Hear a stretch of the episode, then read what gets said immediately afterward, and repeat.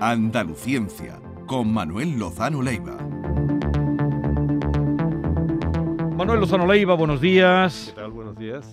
Sigue ¿Cómo sin- estás? Sigue sin llover. y- y Yo sufro. pena. No, es espectacularmente bonito, ¿no? Los días y el río y todo, pero me da pena ¿eh? que no llueva. Yo, yo soy igual que tú, eh, porque creo que es gravísimo que no, Sí, sí, que no sí. acabe de llover. Oye, eh, mm, antes de nada, tú eres eh, físico nuclear, eh, estás casado con una mujer alemana, Ah, sí, sí, sí, ¿No? sí, sí. Eh, ahora- conoces Alemania, Sí, sí, has muy bien, estudiado allí. Muy bien, muy bien. He colaborado, no he estudiado, he colaborado en el Centro de Investigación Alemán. Eh, Esta despedida de Merkel, Merkel acabo de hablar con el embajador y me decía que ella es científica. Ella es física, igual que yo. Ella es doctora en física de la materia condensada, pero es doctora en física. Y Física su- de la materia condensada. Sí, y su marido es catedrático de química. Y en los congresos de química, ella siendo canciller, siendo primera ministra, pues iba como señora D. y a ella no le importaba, iba en el programa de acompañantes y demás. Pero nos cuentan desde. Bueno, ya has visto que la están despidiendo, se está despidiendo Sí. más que Miguel Río, vamos, porque ha hecho despedida el día que le tocaron lo de Nina Hagen, Sí. eh, las, los aplausos de ayer que aplaudían. Me ha dicho el embajador, dice, solo algunos de la extrema derecha no aplaudían, pero aplaudió todo el mundo. Sí, O sea, sí. se va entre palmas. Sí, este sí, es el aplauso entonces- que le dieron. Sí, Y el que entra también, eh, bueno, también lo que pasa es que, mi- bueno, ya sabes que mi mujer es alemana, aunque ella dice que sí es alemana, pero de Hamburgo.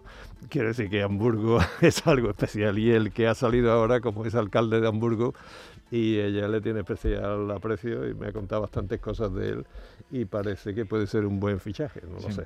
¿Y, y Merkel te gustaba? Ahora ya como política, no como física. Eh, Sí, como física lo dejó hace mucho tiempo, ¿no? Pero como política yo creo que su capacidad de llegar a consensos y su paciencia tremenda eh, es un factor elemental, eh, fundamental.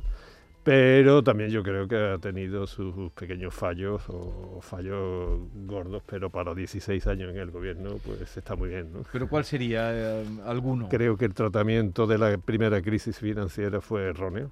Eso de la austeridad, pues eh, después lo ha reconocido que fue una barbaridad. No, eso no se tendría que haber hecho así nunca, porque generó mucha pobreza y mucha, sobre todo en Grecia, incluso en España, Italia, etcétera. ¿no? Su política con respecto a la in- inmigración. En un principio era fantástica, ¿no? Sí. De Javier, pero después ya no sabía lo que hacer y, y fue fluctuando y ella ha sido una responsable de que la extrema derecha haya surgido, como ha pasado aquí con, con los independentistas catalanes, ¿no? que, que el único resultado tangible y claramente ha sido Vox. y allí el único resultado tangible de algunas políticas de Merkel ha sido la extrema derecha. ¿no? Entonces esas cosas. Pero en general yo creo que la integral, ¿no? como decimos los, matemáticos, La integral. la integral ha sido muy positiva. ¿no? Pero me hablaba el embajador que ella frecuenta con su marido precisamente eh, la, la tierra volcánica de las Canarias, que suele venir Sí, mucho. Sí, por sí, ahí. sí, sí, sí. A ella le gustan mucho esos paisajes, por lo visto, y, y esa Canaria donde principalmente viene. Una vez estuvo aquí en, en Doñana Ajá. y se afició tanto que ya no volvió. Pasó un calor tremendo. Me, me ha llamado la atención, el, eh, bueno, entre lo mucho que ha dicho, pero una frase que ha dicho, podría doblarme, pero nunca me romperé porque esta es mi naturaleza como mujer fuerte. Sí.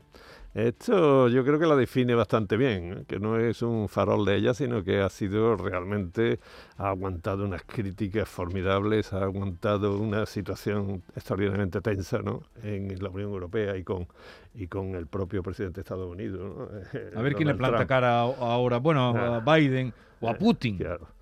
Y ella, otro error que cometió, que ella lo ha reconocido también, y parece que estoy hablando de, lo mío, pero no, ella es física, ya he dicho. Entonces ella estaba a favor de la energía nuclear y en contra de la política de dependencia tan drástica con el gas de Putin. Y eso pues lo tuvo que ceder para llegar a acuerdo con los verdes, que era una condición sine qua non que ponían, ¿no? Entonces, eh, porque hay declaraciones de ella, ¿eh? no es mi opinión, había declaraciones a favor del relanzamiento de la energía nuclear en Alemania para buscar la independencia energética y eso pues ha fallado también. Ha fallado. No por su culpa, ¿no? sino porque si quería seguir en el poder necesitaba los votos de los verdes. Oye, ¿y qué mm, dirigente ahora mismo de los que hay, además con un conflicto ahí tremendo que es Ucrania, eh, Rusia, qué dirigente te da un punto de, de confianza En de Europa. en Europa. En Europa yo creo que precisamente los que son capaces de llegar a acuerdos, ¿no? Y en este sentido Olaf Scholz Sí, puede ser un elemento... porque lo ha arreglado enseguida para Sobre llegar a todo esta coalición semáforo que le llaman, ¿no? Es una coalición bastante eh, compleja de llevar a cabo, ¿no? Porque los liberales alemanes tienen faena. Boris Johnson no te da ninguna. No, Boris Johnson, por favor, eso es. Prefiero no comentar nada de Boris Johnson, porque no, los ingleses me caen muy bien y que hayan tenido como consecuencia el Brexit y este personaje, pues me parece patético. ¿no?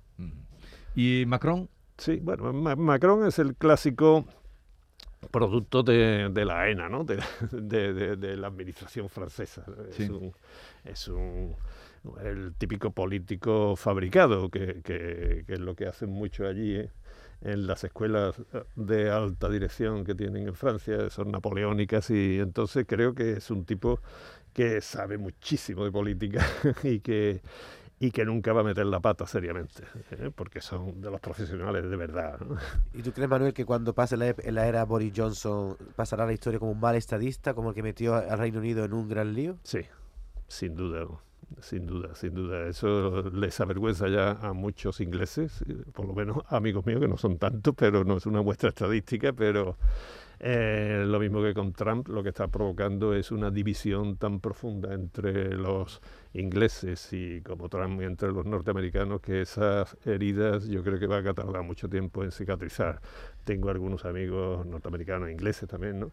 que se sienten tan profundamente en contra de todo esto que como antiguamente pasaba con Berlusconi, yo Sí. tenía amigos italianos también que, que, que lo odiaban mucho más que lo odiaban el resto de Europa.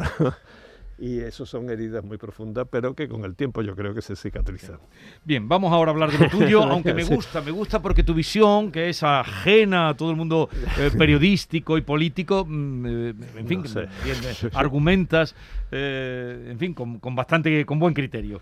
Oye, hoy nos ibas a hablar de cómo se calcula la edad de las cosas. Sí, yo creo que esto es una cosa que os lo propuse porque eh, a- a- la gente desconoce el problema que ha supuesto a lo largo de la historia de la humanidad saber la edad de las cosas que, que les rodeaban, ¿no? Sí. en el sentido de que llegó un momento en que se basaban en la datación, se llama datación, averiguar la fecha de, de alguna cosa antigua. ¿no? Entonces, por ejemplo, una de las cosas que no se sabía, entonces al final se acudía a, la sabiduría por excelencia, que eran las sagradas escrituras. entonces, la- sí, bueno, entonces se, se trataba de mirar ahí la cronología de las cosas para ver la edad de la Tierra, cuando ocurrió eso de Adán y Eva, las generaciones que pasaban, en fin, que, que aquello pues no salía, no cuadraban las cuentas nunca, ¿no? E incluso la edad misma de la Tierra era un misterio tremendo. Hoy, ya los arqueólogos y los historiadores y todo eso, bueno, ni te cuento, ¿no? Saber y averiguar los españoles cuando iban allí, esto de cuándo es, ¿no? Y veían unos monumentos antiguos. Entonces la datación en arqueología y demás ha sido una especialidad bastante grande. Y un impulso muy grande que ha tenido, porque hay muchas formas de datar las cosas, ¿no? Por ejemplo, una que parece muy tonta es contar los anillos de los árboles. Los árboles caídos se cuentan Sí, los eso anillos. siempre nos decían. Y, y es bastante fiable ¿eh? el número de anillos porque cada año hay una acumulación de agua distinta en los climas estacionales y se averiguaba con bastante precisión la edad de los árboles. ¿no? Pero ahora hay unas técnicas que son las radiométricas por las sustancias radioactivas que acumuladas y la ley de desintegración radioactiva, la radioactividad no es más que en el núcleo atómico salen tres clases, ay, salen algunas más, ¿no? Pero la alfa, beta y gamma son Mm. cosas que salen de ahí y las podemos medir.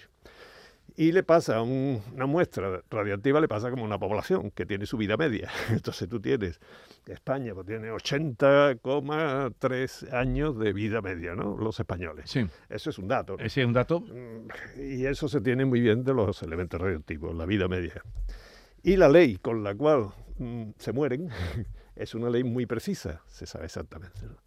Entonces, por ejemplo, imaginar para las cosas que fue, estuvieron vivas, que estuvieron vivas pueden ser madera o tejidos, Sí. que viene de, de- de- o papeles, Sí. de- que vienen del junco, ¿no? y de, y esta, todo lo vivo tiene como base el carbono.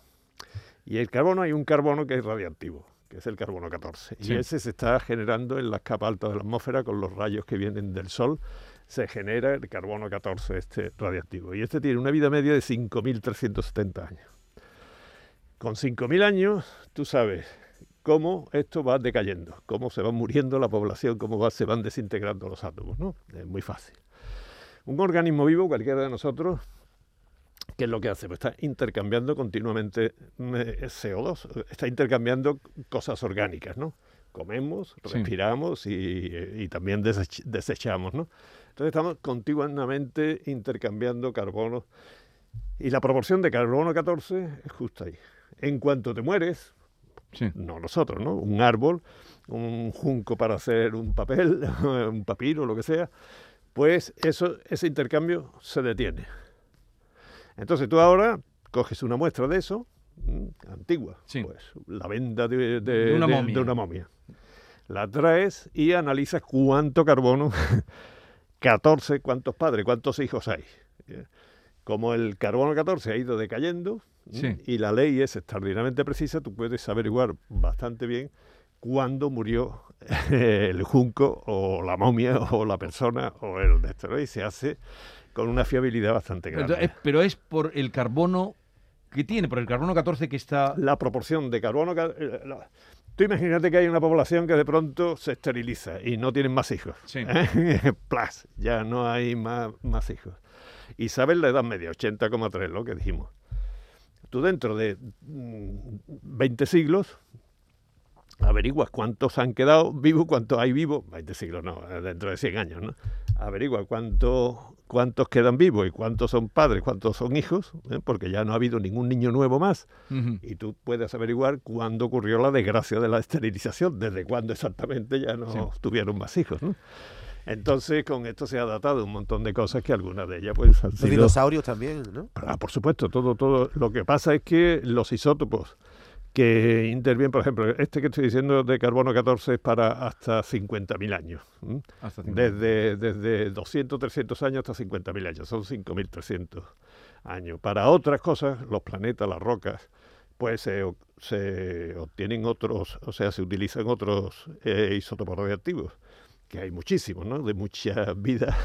Y con esto pues se sabe muy bien la edad de las cosas, ¿no? Pero, por ejemplo, para la sábana santa de Turín, Ah, eso fue un eso fue interesante porque eh, eh, la Sábana Santa de Turín, pues se debe de saber que fue del año 33, ¿no? antes de... No, después de, de- de Cristo. El año que- claro, se supone que 33. fue el, sud- se Año supone que fue el 33, sí. sudario, el sudario que lo envolvió después de que lo bajaran de la cruz, ¿no?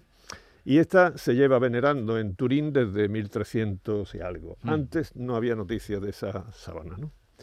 O de ese sudario. Entonces eh, se le propuso a la iglesia datarla, hacer una datación por carbono 14, que era bastante fiable. Eh, Entonces, curiosamente, el Vaticano accedió, pero con condiciones. Decía, bueno, y los científicos que se lo propusieron aceptaron todas las condiciones. Estas eran. Primero, la muestra la cogemos nosotros, ¿eh? de la sábana, eso no se toca. Segundo, se la mandamos a distintos laboratorios. Se la mandamos nosotros, y además en secreto, ninguno sabe quiénes son otros. Y además se la mandamos, las muestras que saquemos de la sábana santa, con una, un trozo de una momia de, que estaba perfectamente datada, porque entre otras cosas estaba la fecha, Sí. de eh, mil años antes de Cristo.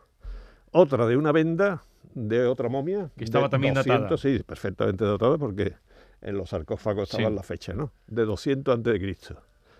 Y un trozo de la capa de Luis IX, creo, que ese, el rey de 1300 y pico. Sí. Se mandan las siete, las seis pruebas, ¿no? A, A tres laboratorios, sí, que fueron Oxford, Zurich y Arizona. Mm, Lo eligieron así. Sí. En secreto, lo reciben los tres. Eh, devuelven la, la muestra. Ellos no sabían ni siquiera cuál era la sábana santa ni cuál era la venda de la momia. ya, ya, ya. Y los tres la clavan. o sea que la sábana santa era de 1280 y tantos, más o menos 20 años. O sea, del siglo XIII, justo de cuando apareció. 1200... 80. O más sea o que menos, no- que más no o menos 20 no años. o sea, siglo, siglo XIII, XIV. ¿no? No envolvió a Cristo esa sábana. Obviamente. Bueno, entonces, que lo que pasó fue que Curiosamente, la Iglesia, pues, se mostró, porque la condición que pusieron los científicos es decir, pero si ustedes ponen las condiciones, ustedes después no la cuestionan. Claro. Entonces la Iglesia lo aceptó. ¿no? ¿Y qué pasó con la Iglesia, con la cúpula? Esto fue en mil och- 1988. Yo creo que era Juan Sí, Pablo II. sí, sí, ¿no? 1988 fue, sí. Entonces, eh, la iglesia, pues, la cúpula de la iglesia dice, ah, bueno, pues muy bien. ¿Y qué? ¿No? Fue una actitud como diciendo, bueno, pues si no es el sudario, pues ¿qué le vamos a hacer? No, no pasa nada. Sin embargo, como siempre se dice, hay muchos más papistas que el Papa. Entonces muchos empezaron a decir que aquello estaba mal y todo eso. Empezaron, se desató una cantidad de intentos de probar que las sábanas, que se habían equivocado los físicos nucleares, que dijeron, venga, pues sacaron polen para ver si el polen era de las plantas de aquella época. Cogieron un trozo de tejidos para ver si la trama era la propia de, la, de aquella época. ¿no? Bueno, así un montón de las bacterias, restos de bacterias. Cogieron el sudario y dijeron, esto es que lo manosearon las monjas, no sé cuánto. Sí. Bueno, bueno. Conclusión, todos estuvieron de acuerdo con los tres laboratorios científicos que hicieron la datación. Así que la sábana de Turín eh, Es del siglo XIII. Es del siglo XIII, finales del XIII y principios del XIV. ¿no? Pero el carbono 14, Manuel, habrá tirado por tierra muchas cosas que se creían antes como... Como esta, sí, sí, pero otros también la han confirmado. Eh, eh, Es un método extraordinariamente fiable para mm, ver los otros. Por ejemplo, si tú tienes, eh, por cierto, aquí en Sevilla podemos hacerlo esa prueba perfectamente, aquí en el Centro Nacional de Aceleradores, y porque ya se ven átomo a átomo, ¿no? Y se cuentan los átomos del carbono 14 casi uno a uno. Y es una manera de confirmar otro tipo de, de datación que no es tan fácil hacerla con el carbono 14, ¿no? Entonces, eh, hay otros elementos, por ejemplo, tú ponías el caso de los dinosaurios, para eso no sirve tanto el carbono 14, ¿no? Es mejor otro tipo de que llegue hasta 60.000 años, que son. ¿eh? Y, pero el hombre de Otzi, este que apareció en, Sí. en los Alpes, pues también se ha datado perfectamente, ¿no? Y es de 5.000 y pico O sea, de los años. restos, eh, Los restos- humanos, esos se datan perfectamente. Sí, los fósiles, sí. Los fósiles no, porque son mucho más antiguos. Entonces los fósiles lo que se utilizan son otro, otra pareja de, de isótopos, ¿no? Y ya las rocas del principio de, de la Tierra, de cuando se formó eso, pues ya son uranio Mm. y los elementos más pesados y demás, ¿no? pero restos humanos se datan Restos perfectamente humanos sin y problema. orgánicos. sin- Orgánicos sin también. problema. Todo depende de, de- de la edad, porque el margen es muy grande, ¿no? Mientras más amplio sea, menos carbono 14 hay y más difícil es contarlos, ¿no? Pero se hace muy bien, ¿eh? Pues estupendo. Hemos aprendido contigo, ya lo saben ustedes, que esto es por el carbono 14 eh, o por el estudio del carbono 14 que contienen esos restos. Los restos ya eh, muertos, es decir, que Mm. no intercambian más carbono con la naturaleza. Pues nada, que mm, gracias por la visita. ¿Has estado este puente circulando por...? No, no, no. ¿Has estado en casita? En casa, sí. En casa. Además, este, tengo ahora un- una pequeña acumulación en punta de trabajo y tengo que terminar un informe antes del día 16 y estoy a tope. ¿Tú no has suspendido ninguna comida navideña, Manuel? Eh, no, no, no, no. No, pero no frecuenta tampoco. No, no la frecuentamos mucho porque, bueno, por cuestiones familiares y demás, estamos eh, bastante austeros en, esa, en esas celebraciones. Oye, pues todavía tenemos tiempo para desearnos felices Pascuas y todo antes, que nos queda claro. todavía la semana que viene y la otra. ¿Y lotería llevas o no? Ah, eso siempre, ¿eh? Sí. Eh, todavía no sé si mi mujer, porque mi mujer, aunque sea alemana, es una fanática de, de la Lotería Nacional y de cosas de estas, ¿no?